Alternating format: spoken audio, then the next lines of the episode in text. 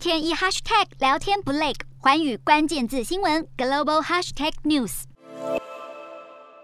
炮弹声砰砰作响，这是去年底俄国在乌克兰边境演练。随着乌俄紧张情势升级，也牵连全球天然气、谷物、煤炭、海运链贸易。俄罗斯出口小麦在全球市场占百分之二十，首居全球出口大国；而乌克兰约占百分之十，排名第五。乌克兰也生产大量玉米，全球玉米出口市占超过百分之十。另外，乌克兰也是大麦、葵花籽油重要供应国，而中国和土耳其是最大进口国，主要是由巴拿马与轻便型散装船运输。而煤炭也是黑海出口主要商品，去年总量超过五千三百万吨，俄罗斯出口占三分之二之多，主要是由巴拿马极限型散装船运输。另外，俄罗斯也是天然气出口大国。欧盟天然气进口约百分之五十来自俄罗斯。散装航商表示，乌俄冲突将破坏黑海地区的贸易，业者也将承担高风险与高运价。若对峙持续，欧美恐将对俄国经济制裁。预估黑海贸易限制将使散装货运市场受阻，运费上涨。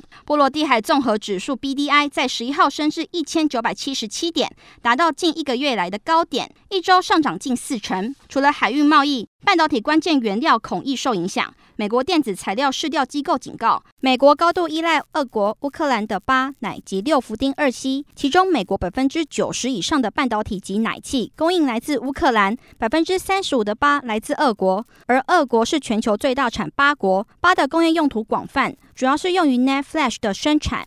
乌克兰则是氖、氙等化学气体重要产国。奶对于制造晶片所使用的镭射相当重要。有业者专家指出，包括深紫外光及极紫外光曝光机台都会用到奶。